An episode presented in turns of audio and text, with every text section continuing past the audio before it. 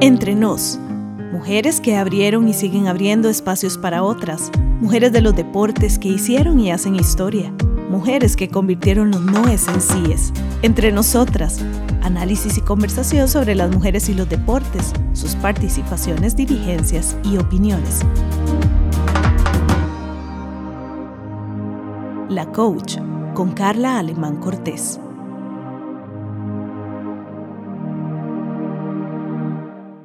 Hola, ¿qué tal? Soy Carla Alemán Cortés en el podcast de La Coach, una iniciativa que apoya Radio U para contar las historias de las mujeres, esas historias que no son conocidas, esas historias que no tienen rostro, pero que desde mi punto de vista, son necesarias y entonces hoy tenemos la tremenda, tremenda compañía de Jimena Rojas Cordero. Jimena, muchas gracias por tu tiempo y principalmente muchas gracias por tener esta paciencia, ¿verdad? Porque ahora con la tecnología hay que tener paciencia. Quiero recordarle a la gente que nos puede seguir en Apple Podcasts, Google Podcasts, Spotify, en Radio U Podcast. Ahí pueden encontrar una diversidad de podcasts. La palabra es muy recurrente aquí. Y entre ellos está la coach, ¿verdad? Muchísimas gracias por aceptar la invitación. La coach pretende marcar la diferencia. Yo creo que, que, con vos estamos siendo coherentes. No, gracias, Carl, por la, por la invitación. La verdad que, que muy contenta de, de poder compartir un poco con,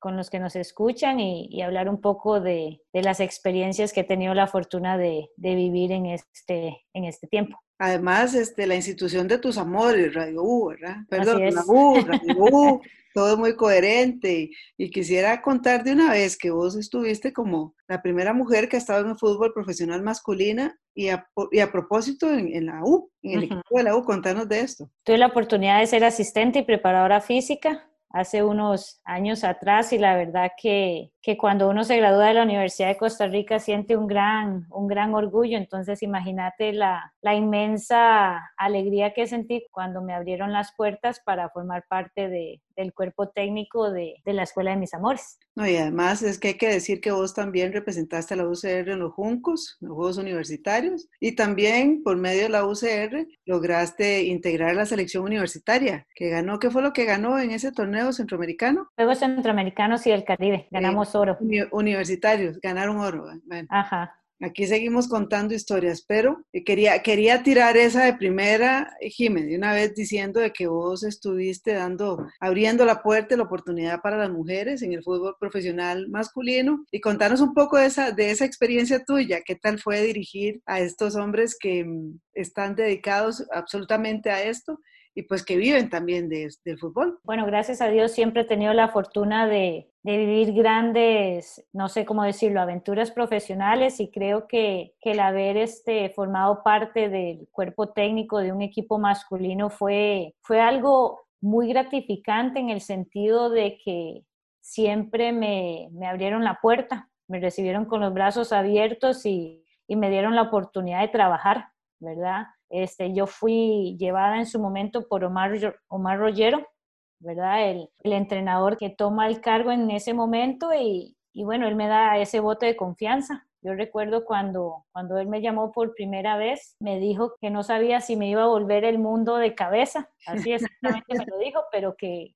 pero que él quería trabajar conmigo y la verdad que nunca lo había visualizado, no por una cuestión de, de capacidad, pero pero creo que estaba sumamente enfocada en trabajo con, con Arenal. En ese entonces era la entrenadora de, de, Arenal. Teníamos un gran equipo que estaba compitiendo de tú a tú con campeonato y, y recuerdo que me lo ofrecieron, ¿verdad? Me dieron 24 horas para pensarlo. Al día siguiente almorcé con Rollero. Coincidimos en metodologías de trabajo porque yo creo que que más que, que llamarte, ¿verdad? Por, por tu currículum, yo creo que tiene que haber química, ¿verdad? En, en la forma de trabajo.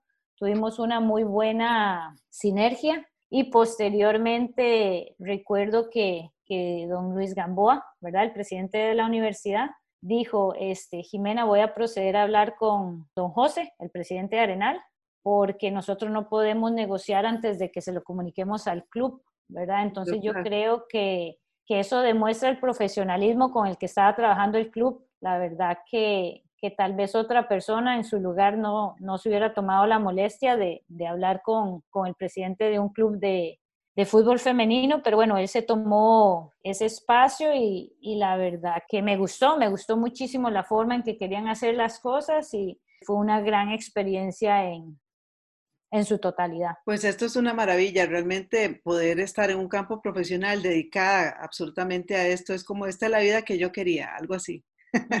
Esta es la vida que yo esperaba.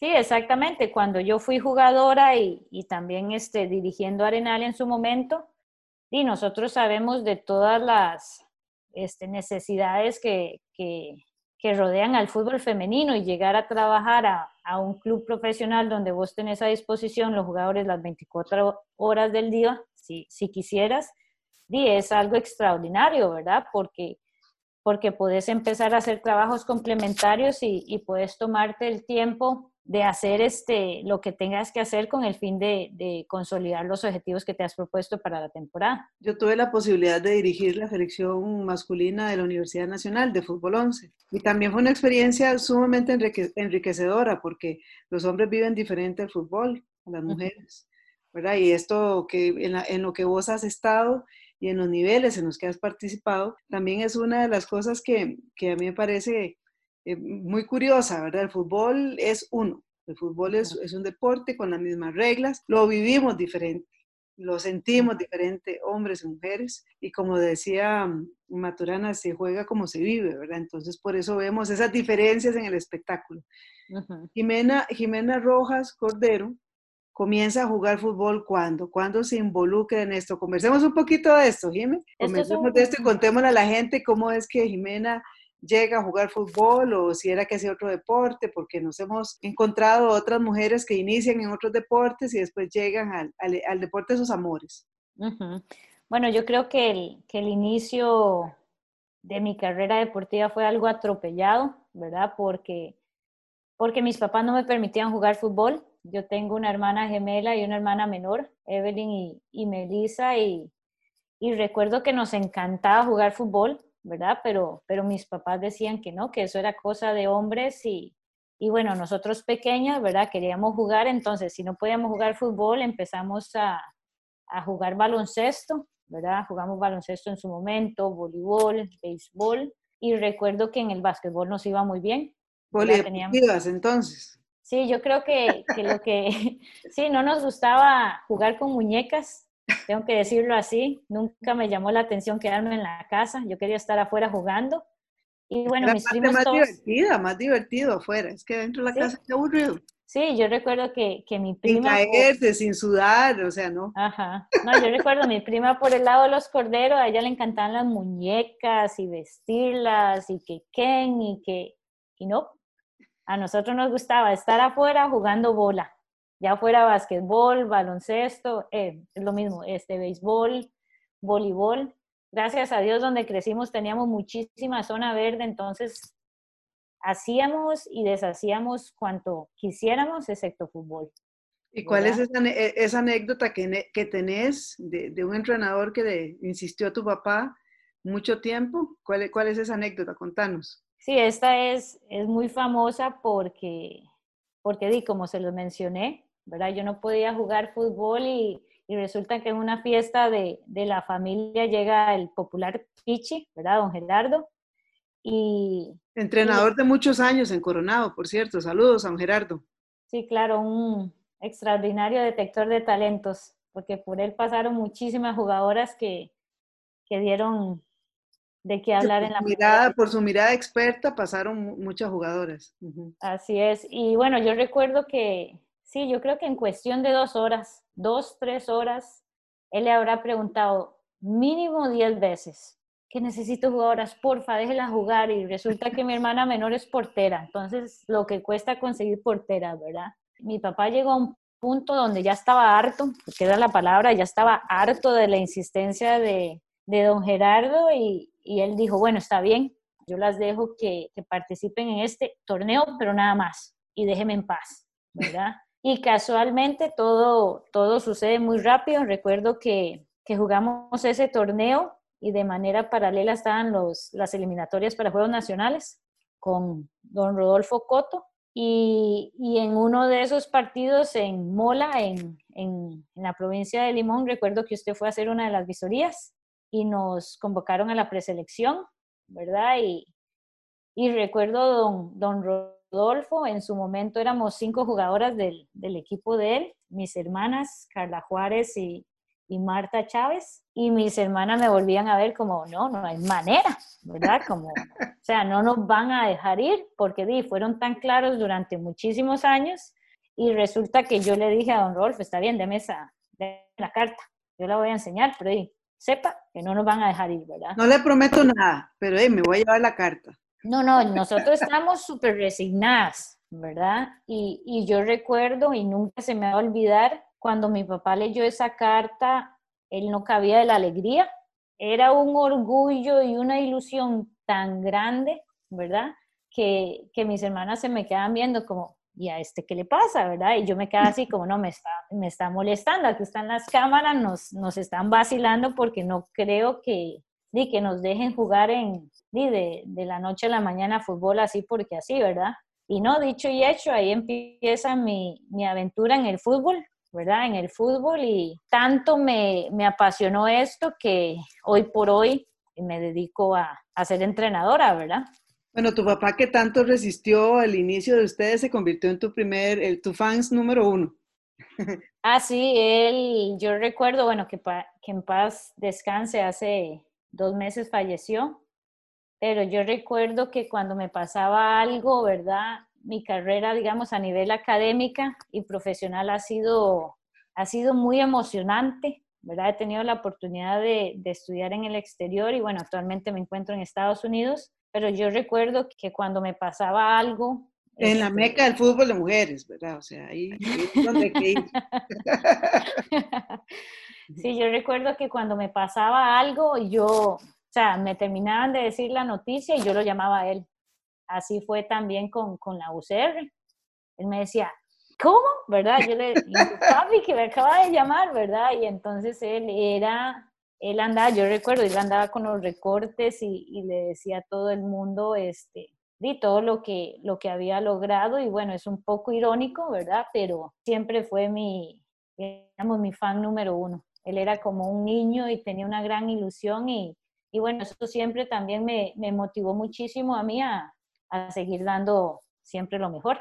¿Cómo ha sido tu preparación profesional? ¿Verdad? Me dijiste anteriormente que habías tenido la oportunidad de estudiar en el extranjero. Y bueno, estas son cosas y oportunidades que también se, se, presentan en la vida, pero hay que aprovecharlas. Entonces, contanos un poco sobre cómo ha sido este proceso tuyo de formación, porque la carrera de entrenadora de fútbol o de preparadora física, pues aquí hay diferentes vías, pero así como mucha claridad de cómo lograrlo, no, todavía no está en el país a razón de, empezar a jugar fútbol, ¿verdad? Y, esta gran resistencia sobre, sobre el fútbol y mi familia, yo recuerdo que empecé estudiando zootecnia, ¿verdad? Que es producción animal en la Facultad de, de Agronomía y recuerdo que, que estaba a un año de sacar licenciatura en la UCR y yo dije, no, o sea, yo quiero ser entrenadora de fútbol, ¿verdad? Entonces ahí este, me planteé la, la pregunta que, que vos me hacías ahora. ¿Cómo llego a ser una entrenadora de fútbol? Porque la carrera como tal no está en el país, ¿verdad? Entonces, este, la primera respuesta lógica es estudiar educación física. ¿verdad? Bueno, por ahí entramos, ¿verdad? Con la ilusión de que, que, podríamos encontrar las respuestas, de convertirnos uh -huh. en entrenadoras de fútbol. Sí, recuerdo que cuando les dije a mis papás que me iba a pasar, yo tenía la gran ventaja de que tenía beca deportiva. ¿verdad? Entonces, a nivel de, de costos académicos, digamos, los, los, gastos no eran tan importantes gracias a esa beca. Pero recuerdo que mi hermana gemela sí estaba sumamente molesta porque ella decía cómo iba a estudiar educación física, que cómo iba a desperdiciar, ¿verdad? Este, Evelyn, digamos, eh, ajá, cómo iba a desperdiciar mi inteligencia. Oiga, Evelyn, porque seguramente lo vas a escuchar. Oiga, oiga. Ahorita me llaman. Y sí, ella decía que cómo yo iba, de, cómo iba a ser profesora de educación física, ¿verdad? Y eso era lo que a mí me, digamos, lo que la gente no entendía, ¿verdad? La gente cree que cuando uno estudia educación física es porque va a ser profesor de, de primaria o secundaria, Pero yo siempre que entré a, a, la carrera de la UCR, yo dije, yo quiero especializarme en la actividad física, conocer, digamos, de manera científica cómo trabaja el cuerpo y tratar de, de hacer bien las cosas, porque bien o mal, Carla, y, y vos has sido parte de y has vivenciado estas cosas, lamentablemente en el pasado, ¿verdad? Muchas personas se han metido a dirigir, pero tal vez no han sido debidamente capacitadas, ¿verdad? Entonces yo quería marcar una diferencia en el, en el fútbol. De Como mujeres. el de la coach, marcando la diferencia. Sí, y, y, yo recuerdo que me cambié en el 2006, nunca se me va a olvidar, y yo dije, tengo que graduarme en los cuatro años de la carrera, yo no me puedo dar el lujo de atrasarme un año más. Y bueno, gracias a Dios lo hice. Me gradué en el 2010 y, y bueno, en el 2011, y esto es súper súper, digamos, yo no sé, yo siempre he dicho que, que, gracias a Dios siempre he tenido un montón de, de, santos a mi alrededor, pero recuerdo que mi mamá me pasó un recorte sobre las becas a, a la Universidad de Leipzig en Alemania y recuerdo que este, mi mamá me lo dio como un 11 de noviembre y se había vencido. El mes tuyo, el mes tuyo. Sí, se había vencido, ¿verdad? Y yo no sé por qué yo guardé esa nota, ¿verdad? Y recuerdo que estaba hablando con una amiga de Alemania porque trabajaba para Fútbol por la Vida teníamos estudiantes, ¿verdad? De, de, Alemania y yo le dije, uy, casi me voy para Alemania. Y me dice, ¿cómo? Y yo, sí, a través de yo, espérate un toquecito porque no sé cómo se llama la universidad. Y entonces, en una cuestión de dos, tres minutos, yo le dije, uy, casi me voy para allá. Y ella me dijo, Jimmy, acaban de extender el periodo de, creo. de matrícula. Y me quedaban, eso lo extendieron como para el 31 de noviembre y nosotros tenemos esta conversación el, el 26. Entonces, tenías que dejar los papeles por lo menos el 29 porque necesitaban de dos a tres días para que llegaran a Alemania. La cuestión es que yo siempre he tenido la ilusión de, de venir a Estados Unidos, entonces siempre tenía mis, mis títulos este, apostillados, ¿verdad? Entonces, el trámite, o sea, yo tuve que hacerme exámenes de laboratorio y, y todos los requisitos. una cantidad de requisitos que lleva su tiempo, por lo menos un mes. Sí, y en, y en cuestión de, de, de, tres días apliqué. Y bueno, recuerdo que el 23 de diciembre me llegó un correo, ¿verdad? Y, estaba a punto de entrenar. Qué alegría. Sí, no, estaba a punto de entrenar con, con Arenal. Recuerdo que, que Diana Sainz, ¿verdad? Me decía, ¿qué le pasa? Y yo no sé, no sé, ¿verdad? Entonces era un correo de la Universidad de Leipzig, ¿verdad? Donde decía, como felicidad esta cataca, pero no lo decía a ciencia cierta, ¿verdad? Y la carta venía en alemán. No. decía, y pues aquí no la puedo traducir. Yo me fui a entrenar y, y, de ahí salí y recuerdo que ese fue mi regalo de Navidad. Me aceptaron a, a la Universidad de Leipzig y, y ahí tuve la, la, fortuna de sacar una especialidad en, en, fútbol femenino con la Universidad de Leipzig y la Federación Alemana de, de, Fútbol, ¿verdad? Y bueno, también tuve la oportunidad de ir a ver varios partidos de la UEFA y del Mundial porque porque estaba esa competición en su momento en, en dicho país. ¿verdad? Eso, quiere, eso quiere decir que vos tenés licencia para, de fútbol femenino de Alemania y que esto es algo que, bueno, el país tiene que aprovecharlo, Jimena. En algún momento tenés que estar vos devolviéndole toda esa, todo ese conocimiento y esa oportunidad, hay que decirlo, es la única mujer que tiene esa, esa licencia y, y sería de maravilloso que le pudieras aportar al país. Yo siempre he sido de, de, de que nos tenemos que apoyar, que entre nosotras mismas nos tenemos que apoyar y, y lamentablemente a veces no sucede eso, ¿verdad? pero yo siempre he tenido la, la mejor disposición para, para ayudar y apoyar al, al, que quiera seguir mi camino, ¿verdad? Como entrenador o entrenadora de fútbol. Contanos cómo es eso de estar en la panacea del fútbol de mujeres, estar en el lugar donde hay que estar, cómo, cómo vivís esa experiencia y, y, cómo es tu vida ya profesional, en, en, porque ya estás dedicada a esto prácticamente. Sí, yo creo que, que bueno, estar en, en Alemania en el 2011 me abre me abre las, las puertas a soñar, ¿verdad? Tuve la oportunidad de, de estar en el partido de semifinales de Estados Unidos contra Brasil. Para mí, ese podría ser fácilmente el, partido, el mejor partido de, de, fútbol femenino que ha habido en la historia, donde Estados Unidos este, remonta, ¿verdad?, en, en tiempos extra y pasa a la final. Lamentablemente pierde con, Japón. contra Japón en, en un gran partido, ¿verdad? Que, que la verdad que, que, a mí también me llenaba de, de, mucha motivación porque siempre se ha dicho que el físico, ¿verdad? De la jugadora costarricense no puede competir con, con los biotipos de Alemania, de Estados Unidos o, o de equipos europeos y, y, bueno, Japón demostró que, que eso no es así, ¿verdad? Ellas tienen un promedio de, de, de tamaño de unos 60, ¿verdad? Y, y todo su enfoque giró en torno a sus cualidades técnico-físicas, ¿verdad? Entonces yo creo que... La disciplina táctica.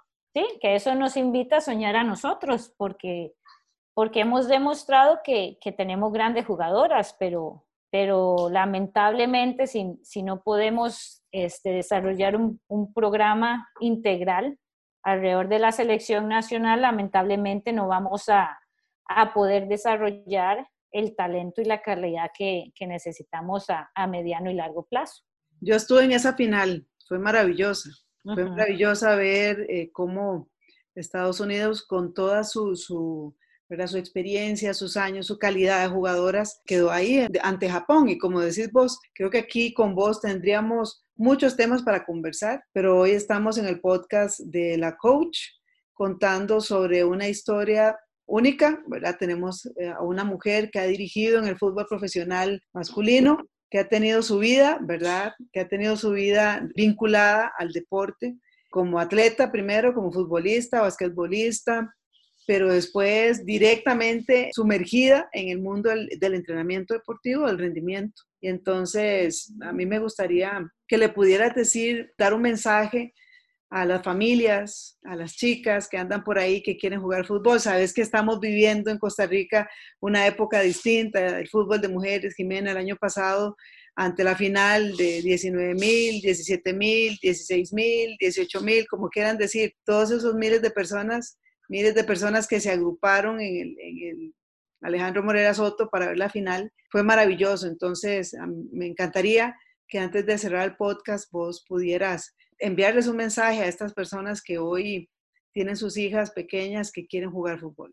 Yo creo que lo más importante para, para los padres de familia que tienen futbolistas es que las apoyen, ¿verdad? Que les enseñen a sus hijas a amar el deporte. Yo creo que si no lo hacen desde edades tempranas, lo, lo van a sentir como una obligación y creo que, que no van a, a, poder dar lo mejor de, de sí mismas, ¿verdad? Aquí en, en Estados Unidos este, la infraestructura es extraordinaria, ¿verdad? Y, y, lo más importante para nosotros en edades tempranas es que ellas jueguen, ¿verdad? Que ellas se, se diviertan y se enamoren de, del deporte, porque aquí, bueno, la oferta deportiva es, es inmensa, pero, pero yo pienso que lo más importante es que respeten, ¿verdad? El espacio de sus hijas en el juego y que respeten también el, el trabajo del entrenador o entrenadora, ¿verdad? Porque yo creo que si empezamos a tener este, diversos discursos en torno al juego, creo que, que no estamos enseñando para la vida, ¿verdad? Yo creo que, que el deporte es una herramienta muy poderosa que puede cambiar el mundo y si de verdad quieren ver futbolistas o quieren ver a sus hijas jugando con la selección, tienen que apoyarlas, ¿verdad? Tienen que apoyarlas, tienen que entender que, que, esto es un juego, ¿verdad? Y que si de verdad les apasiona y quieren hacer esto, tienen que trabajar muy duro porque gracias a Dios la cantidad de jugadoras en Costa Rica está creciendo. Por lo tanto, la, la calidad, ¿verdad? Va a ser, va a ser mejor, ¿verdad? Y si quieres estar ahí, tienes que di, dar lo mejor de, de ti misma, ¿verdad? Pero yo creo que lo más importante es que apoyen a sus hijas, ¿verdad? Y que, que sean, no sé, que sean partícipes de, de esos sueños con ellas. Muy agradecida, Jime, para um, la coach, para el podcast La Coach. Ha sido un tremendo honor contar con tu tiempo, con tu atención.